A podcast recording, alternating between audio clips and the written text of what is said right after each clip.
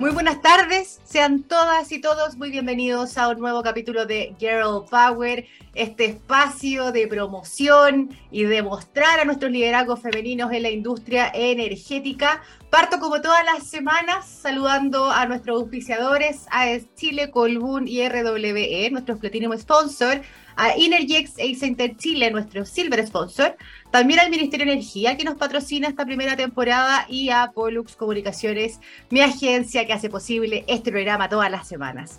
Esta tarde vamos a conversar con otra gran Girl Power, con Tania Sauma. Ella es la jefa de gabinete de la subsecretaría, subsecretaría digo, de Energía y también es asesora de género de la misma cartera, así que a través de ella podremos conocer más sobre cómo se está llevando adelante esta agenda desde el gabinete y por supuesto también cómo se está impulsando esta materia tan importante al resto de la industria. Así que Tania, ¿cómo estás? Bienvenida. Es un gusto tenerte esta tarde en Girl Power. Gracias por tu tiempo. Fernanda, muchas gracias por la invitación. Estamos corriendo, pero, pero tenía muchas ganas de participar. Y nosotros muchas ganas de tenerte acá, así que felices de que nos puedas acompañar, entendiendo que tuvimos que ahí mover cosas para que nos pueda, pudieras estar esta tarde con nosotros, pero te lo agradecemos un montón. Y bueno, tenemos una conversación de 30 minutos muy breve, así que voy a tratar de estrujarte lo más posible en este ratito que tenemos para poder conversar y conocer un poco más de lo que se está haciendo desde la cartera de energía, que es la que nos lidera acá en esta industria eh, que queremos también visibilizar a través de Girl Power. Tania, para comenzar, a ver, la, administración de Gabriel Boric se presentó como un gobierno feminista, ¿no? Y, eso se ha ido eh, demostrando eh, de distintas maneras, como por ejemplo subiendo al Ministerio de la Mujer, al Comité Político, eh, y como también instalando encargadas, encargados de género en las diferentes carteras, que es justamente el rol que tú cumples también en el Ministerio de Energía. Y ahí lo que quería conocer y que también quienes nos están escuchando eh, sepan un poquito más en la práctica qué significa esto, qué implica contar con una persona que asuma e-, esta labor desde los ministerios. Mira, en todos los ministerios es un poco distinto porque las asesoras de género están en distintos lugares. Entonces, eh, yo como, como soy jefe de gabinete del subsecretario, también estoy inmediatamente en el gabinete eh, del ministerio.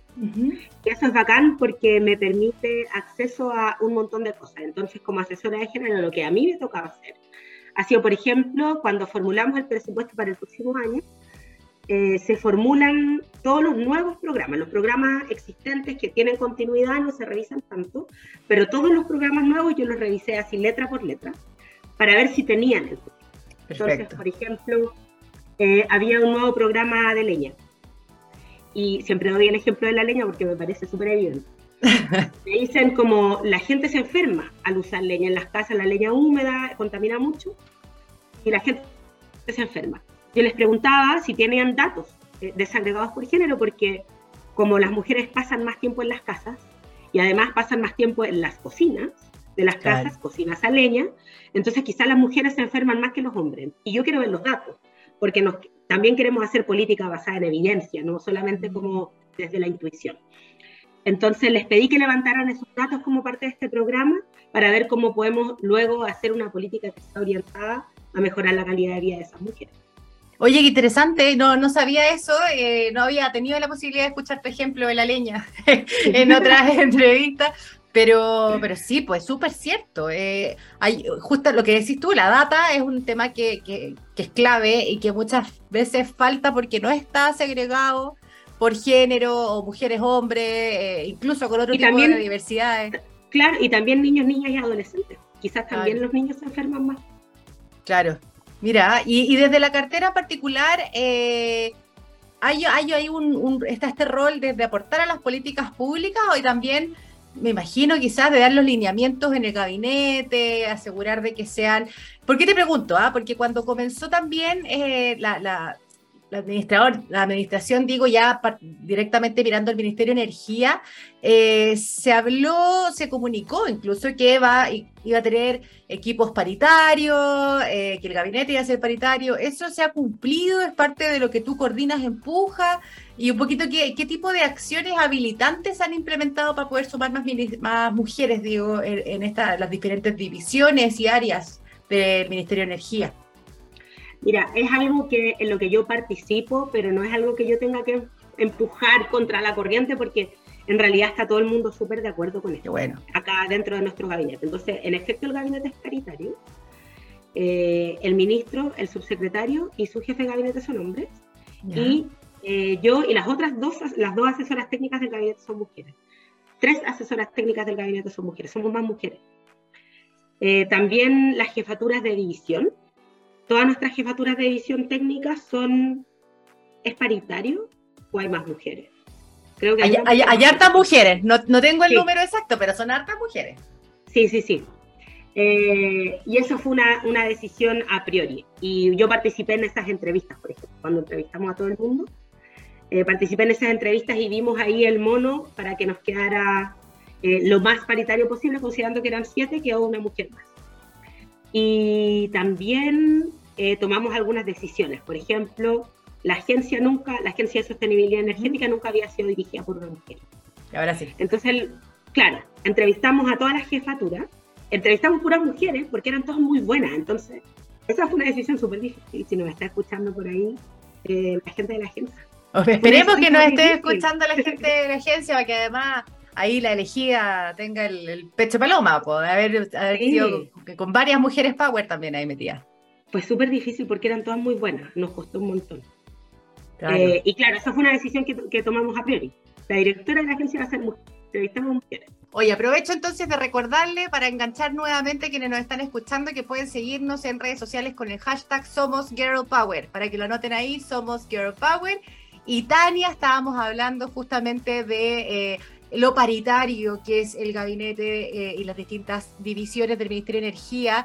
Lo que me parece más maravilloso y quiero destacar es el mismo comentario que hiciste tú es algo que yo participo, pero que lo tengo que empujar a fuerza porque la verdad está interiorizado, que me parece maravilloso, la verdad. Porque justamente lo que hemos tenido que ir haciendo es empujando a la fuerza y, que te hayas topado con un escenario distinto, que estés todos en la misma página, me parece maravilloso.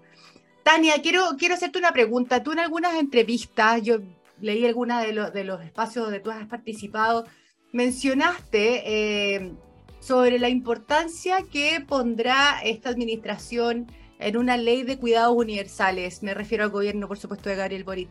Eh, cuéntanos un poquito más al respecto y quizás cuáles son las principales características de esta ley que mejoraría las condiciones para que más mujeres puedan sumarse a este sector y a todos los demás, por supuesto. Más que una ley, eh, me refiero a un sistema nacional de cuidado. Un sistema nacional de cuidado es una cosa gigante, es como el sistema nacional de salud porque los cuidados, como lo entendemos las feministas, es algo que es un derecho de todas las personas y, en dos direcciones, el derecho a ser cuidado y también el derecho a cuidar. Entonces, por ejemplo, el derecho a cuidar lo garantiza el Estado cuando le da postnatal a madres y padres o cuando le da un permiso de lactancia a las madres. Ahí da un derecho a cuidar y también un derecho al bebé de ser cuidado por algún adulto, que creo que eso.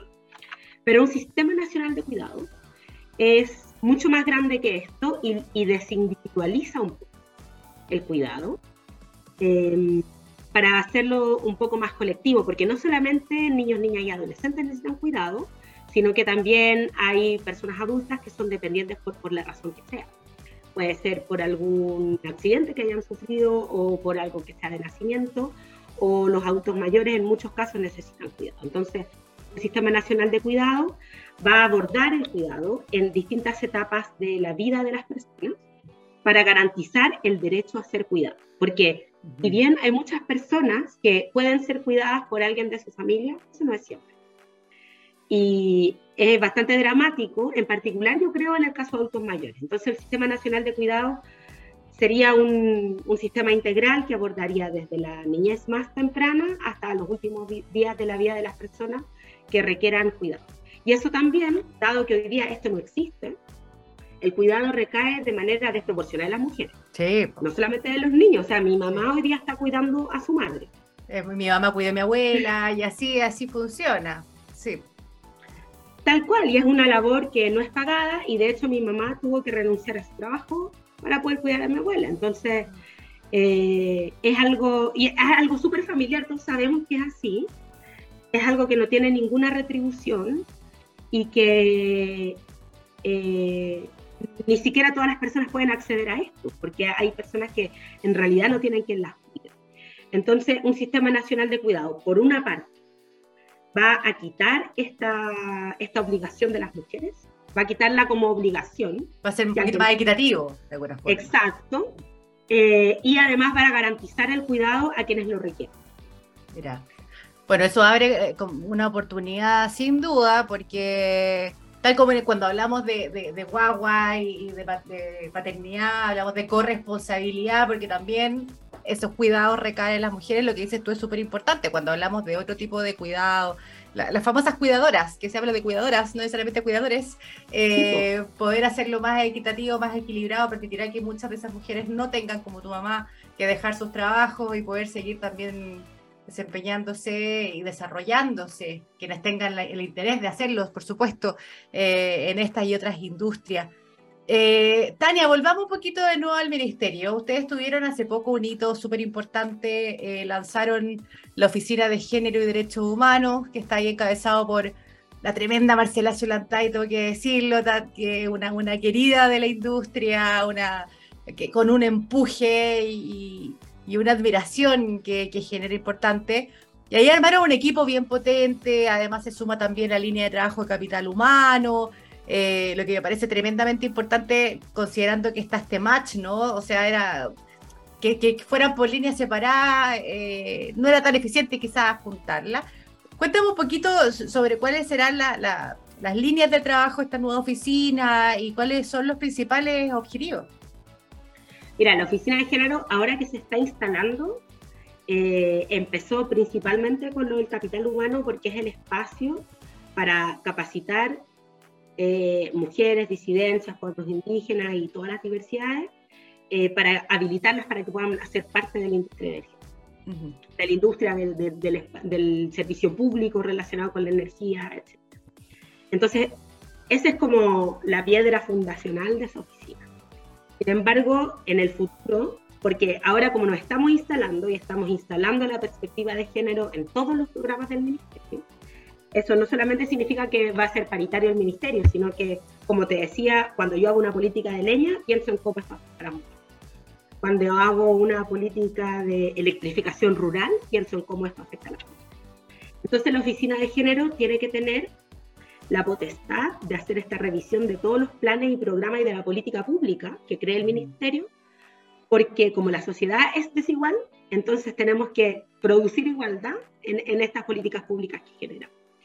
Entonces va a tener esta pata de integrar más personas al sector y también de que la política pública que creemos sea más equitativa. Perfecto, perfecto. Oye, y eh, algo nos adelantó Marcela, pero ya hace rato, entonces quería como reforzarlo contigo. Eh, iba a haber un trabajo, eh, habían instancias como regionales importantes también desde la oficina, que iban a ser algunos trabajos con respecto a, mesas de capital humano, creo que lo mencionaron. Eh, ¿cuál es, ¿Cómo se está llevando esto a nivel nacional? Desde las seremías, quizás desde la cartera, me refiero, porque eh, lo mismo que también eh, este gobierno reforzó harto lo de descentralización, que me parece muy, muy ad hoc por lo demás, especialmente en el sector energía, donde los proyectos, las grandes centrales en su mayoría no están en la región metropolitana, sino que están desplegadas a lo largo del territorio. Entonces, ahí, ¿cómo se está viendo el foco? Eh, de la integración de mujeres y desde los perfiles, quizá, no sé, estoy eh, en Magallanes habrá algún foco con hidrógeno, eh, en el norte habrá algún foco medio solar. Eh, se está trabajando esta lógica de integración de género y las distintas tecnologías según los territorios. Tenemos, dos instancias. Una son las mesas regionales de capital humano, y otras son, es la, tenemos una mesa ministerial de género donde tenemos representantes de todas las regiones. Y ahí vamos como pimponeando. Pero la gran tarea en realidad es que nosotros vamos a lanzar nuestra agenda de energía muy pronto. Estamos confirmando la fecha, así que no te puedo decir cuándo. Ya no importa, nos, dejaron metidos, pero por lo menos tiramos la bombita acá que se viene pronto. Pero vamos a lanzar nuestra agenda nacional de energía y en conjunto con esto, estamos comenzando el trabajo de las agendas regionales de energía, donde cada seremía va a definir sus metas regionales y cuáles van a ser sus prioridades regionales. Y esto tiene que tener, por supuesto, una, un, diálogo con la vocación productiva en términos energéticos de cada región. Y eh, esto va a ser va a ser súper específico. Nosotros queremos que las mesas regionales sean capaces de decir, vamos a capacitar mil personas en la región este año y un 30% van a ser mujeres, por ejemplo. Y eso lo van a hacer en todas las regiones de Chile. Y nosotros queremos que además las regiones sean capaces eh, de, tomar esas definiciones por sí mismas. Porque saben mucho mejor que en Santiago capacitar en qué. A eso me eh, refería, o sea, no sacas nada con hacer como una línea de trabajo estándar cuando hay fortaleza y también necesidades, fortaleza, necesidades, intereses, eh, para poder eh, impulsar ese desarrollo. Exacto. Nosotros, igual con el subsecretario y con, y con Carla Douglas, una de nuestras asesoras del gabinete, visitamos todas las regiones. Fue un trabajo bien arduo y ahí, claro, ahora yo tengo una sensación mucho más acabada de cuál es la vocación de cada región, pero la tengo gracias a que hablé con los profesionales de cada gremio. Claro. oye, a todos los que nos están escuchando, la que nos están escuchando, lamento, uno hace todo lo que se puede, todo lo posible, desconecta todo, pero en la tarde siempre la internet, la gente parece que se mete más a sus redes sociales y me afecta la red. Así que pido las disculpas desde ya, Tania. Además, no quiero, no quiero desaprovechar esta conversa que está tan interesante. Entonces, lo que quería retomar un poquito es eh, cómo estaban llevando desde las regiones esta, esta, esta nueva forma de ver un poco el, el desarrollo, la integración de las mujeres. Van a tener un protagonismo también mucho mayor, ¿no? Y además de que hay mucho entusiasmo a mí algo que me, da como, me da nervio, es que hay, las expectativas son súper altas. Entonces... ¿Es un nervio rico? Sí. Eh, sí, es un nervio rico. Por ejemplo, llegamos a la oficina de Aysén y las funcionarias me dijeron, mira, nosotros estamos aquí habilitando una sala de lactancia porque estaban en un momento de sus vidas en el que o tenían bebés muy pequeños o hijos muy chicos. Y como viven en Aysén, donde hay emergencia ambiental cada cierto rato y les suspenden todas las actividades de la tarde a los niños y los mandan para la casa, entonces a veces andan los niños en la oficina, ¿cachai? Y mm. estaban habilitando un espacio como que nos pidieron permiso. Y yo no podía estar más feliz, ¿cachai? Porque es algo que organizaron ellas. Qué, qué, humano, cuando tú cuentas esa historia, estas cosas que uno a veces conversa desde la teoría, que lee, eh, se hace humano se hace, se hace más tangible. Eh, así que qué bonito ver conocer un poquito esa, esa experiencia.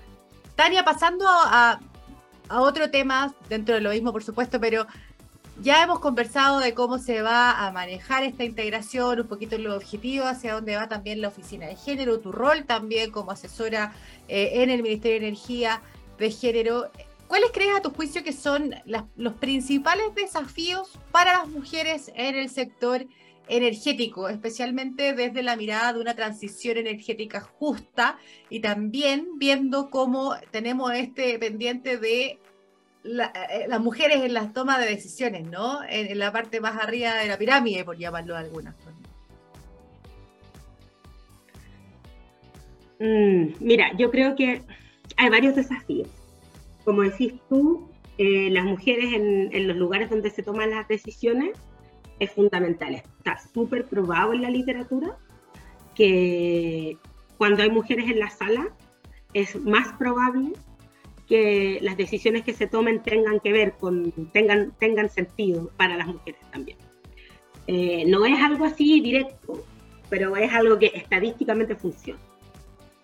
Yo creo que ese es un, un, tremendo desafío porque el porcentaje de mujeres en directorio en el sector energético es bajísimo. Bajísimo, o sea, eh, somos, somos un 23 eh, en toda la industria, según el estudio que ustedes mismos como ministerio levantaron, eh, y baja creo que un 18% cuando vamos a gerencia y directorio. Nada. Sí, sí, nada. Eh, es algo que está mejorando, pero que si solamente esperamos a que mejore, se va a demorar mucho. Y yo siento que es muy injusto pedirnos a las mujeres que sigamos esperando. Porque no es que sigamos esperando para ser gerentas. Ese no es el problema. A mí me da lo mismo, yo no quiero ser gerente que sigamos esperando para que las decisiones que se toman no, nos afecten de buena manera, ¿no? No, que las decisiones que se tomen en esa gerencia sean decisiones que nos beneficien. Eh, entonces yo creo que ahí hay un tremendo desafío. Otro desafío también son mujeres en cargos técnicos, porque, por ejemplo, la Agencia de Sostenibilidad Energética, si tú miras así los números gruesos, la distribución es mitad hombre, mitad mujer. Pero hay pocas mujeres en, fierro, como hay pocas mujeres en, ingeniería. Hay, la mayoría están en la parte de administración, que es fundamental para nosotros en la agencia, o sea, un área súper importante. Eh, sin embargo, no hay ningún motivo para que no haya mujeres ingenieras. Eh, yo misma soy, soy física y éramos dos en mi curso. Es física, qué, tremendo, sí, qué tremendo ser física. Ahí sí que el número de mujeres se reduce más aún, ¿no? Sí, toda la situación es un colegio de hombres. Mira. Eh, de hecho, te llaman por el apellido, ¿no? Si es un colegio de hombres. yo, yo, yo, estuve en colegio monja y me siguen diciendo Varela, pero bueno, es un colegio. También eran medias masculinas, mis queridas, pero aprovecho a pasar saludos ahí. Eh, no, Tania, pero volviendo ya al, tema de los desafíos, también la parte técnica, lo que tú mencionabas, que, faltan mujeres en los fierros. Eh, yo tengo la sensación que por lo menos desde las empresas también, desde la industria, se están haciendo esfuerzos por integrar más mujeres desde la mirada más técnica, ¿no? Electromecánicas, ¿no? Eh, eh, ingenieras, profesionales y técnicas, digo, en todas las escalas. Pero, pero, ¿qué falta? ¿Qué crees tú que falta para que se sumen? Creo que hace falta que la industria pueda recibirlas también en espacios que sean en espacios que sean seguros para ella. Eh, parte del programa Energía Más Mujer que ha liderado Marcela por tanto tiempo trata de hacerse cargo también de eso, ¿no? desde las cosas más básicas, que haya baños de mujeres. Pero también hacen falta, hacen falta cosas de infraestructura como los baños, pero faltan también protocolos, por ejemplo, protocolos eh, contra el acoso laboral y sexual, porque las mujeres sufren a veces acoso laboral, que no es acoso sexual, pero que igual es acoso como con razón de género, sobre todo en espacios muy masculinizados donde hay personas que se sienten incómodas con la llegada de mujeres a la industria. Es necesario que hayan protocolos que las protejan también para que se sientan seguras, porque es todo un desafío entrar a trabajar en un lugar donde vas a ser la única mujer. Entonces, eh, la, la, empresa también tiene que estar preparada para recibir. Y me imagino que una sensibilización también a los trabajadores que están ahí, ese grupo de hombres que recibe a la nueva compañera. Claro, que no la manden a hacer café, tonteras, pero... pero tonteras que también uno ha vivido momentos. A todas nos puede haber pasado de repente que asumen que, asumen que porque eres mujer tienes que, llevar el café. A mí no se me cae la corona si llevo un café por lo demás, pero, pero sí eh, uno asume, tiene otro rol de repente en esos espacios. Eh, Tania, uno, uno de los temas que no se toca mucho, quizá en algunos espacios se levanta, pero no es tan común de conversar y cuando hablamos del plan eh, eh, Energía más Mujer en particular, entiendo que es una de las líneas que se ha demorado un poquito en, avanzar, es la brecha salarial. en este sector, el sector de energía, las mujeres ganan un 24% menos que los hombres y si cuando uno habla de esa cifra en los espacios de liderazgo, donde suben los sueldos, pero además disminuye el número de mujeres, ese porcentaje del 24% se nota mucho más, ¿no? Eh, a tu juicio, ¿qué, cuáles crees que son las opciones para poder disminuir esta distancia en el corto plazo de la industria y quizás qué debería hacer la autoridad o qué caminos podría tomar también el sector privado para poder disminuir esa brecha? Yo creo que esto se va a terminar regulando por ley algún día, porque eh, es algo que se ha intentado avanzar, y la igualdad salarial es algo que al final cuando se, discutió la ley, en ese momento no se quiso avanzar y la ley quedó simplemente en un monitoreo y ahora la brecha se mide. Mm. Y lo único que hemos hecho es medirla y saber que es terrible. Pero, por lo menos, por lo menos hay una sensación. Cuando uno no sabe, no puede avanzar, por lo menos. Claro, ahora tenemos el dato. Eh, pero yo creo que basta de esperar y basta de gestos simbólicos, de decir, hemos medido la brecha salarial. A mí me gustaría eventualmente, con, en conjunto con Energía Más Mujer, que las empresas asumieran un compromiso con cerrar la brecha salarial. Nosotros adentro del Ministerio de Energía también hemos asumido ese compromiso, porque yo estoy empezando por casa. Muy bien, me parece. Claro, primero mirar el estudio y, empezar a cerrar la brecha salarial acá en casa, pero yo creo que esto se va a terminar regulando por ley. No sé cuándo, eh, sin embargo, va a haber una ley pronto en los directorios para que hayan más mujeres en los directorios y llegar a la paridad gradualmente en creo que 10 años. Mira, sería, sería bien interesante y, también uno aspira a que dejar de hablar de esto en algún minuto, ¿no? Como que uno piensa para atrás y dice, ¿cómo, ¿cómo hace 20 años todavía teníamos una diferencia y una brecha salarial? ¿Por qué las mujeres ganaban menos? sueño con el día en que miremos con risa esa, esa distancia, ¿verdad? y podemos pensar en otras cosas también. Por supuesto, si esa es la idea. Ahora tenemos que reforzarla porque es la forma de poder poner los temas en la palestra sin duda, pero espero que llegue el día que dejemos de hacerlo y nos riamos para atrás. Que, que, que espero que no, no pase tanto tiempo de eso.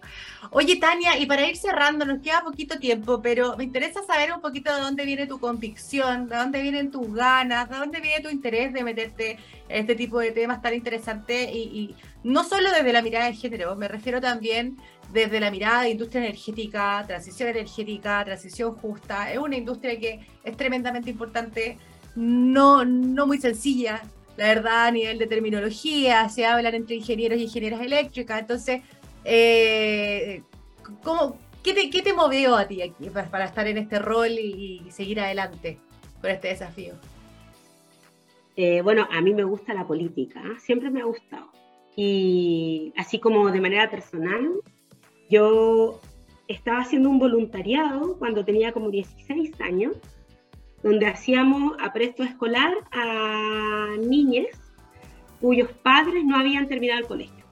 Entonces eran, claro, niños que estaban en cuarto básico y sus familias habían llegado a segundo, entonces no los podían ayudar con sus tareas y hacíamos eso. Y era bonito, pero a mí me daba mucha angustia saber que yo ayudaba a una pura niña y en esa población vivían miles. Y al final sentía que este esfuerzo que yo hacía le cambiaba la vida realmente a una niña, pero que la realidad global de todos los niños de Chile seguía igual. Y eso me daba mucha angustia, era como satisfacción, pero, pero más angustia que satisfacción. Esa fue mi entrada a la política, como sentir que habían cosas que había que cambiar de manera estructural. Entonces, cuando a mí me invitaron a trabajar en el Ministerio de Energía, saltaba en qué, porque por fin voy a poder incidir en la transición energética y como feminista también, ser asesora de género de este lugar eh, es, maravilloso.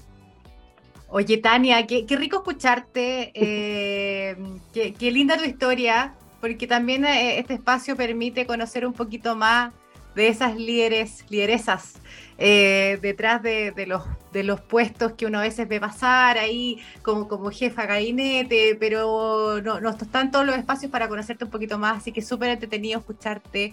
Eh, lamentos que tuvimos algunos problemas de señal, fue mi culpa, yo no sé por qué esta red funcionó cuando yo esperé tanto esta entrevista con Tania, así que espero de verdad que eh, no las ustedes no lo hayan sentido tanto como lo sentimos nosotras. Así que te despido, Tania estamos en el tiempo. Agradezco enormemente tu, participación, tu, compromiso por estar hoy con nosotros.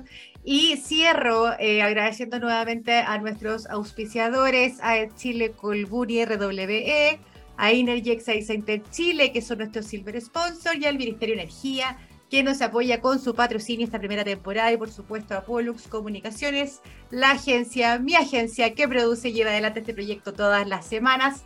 Que tengan una muy buena tarde y los y las dejamos con Fast Card y de, perdón, voy de nuevo, el día oído. Los dejamos entonces con Fast Card, eh, Tracy Chapman. Ahora sí, somos Gear Power, somos Pollux. Nos vemos el próximo jueves. Chao, Tania, que esté muy bien. Un abrazo grande. Chao.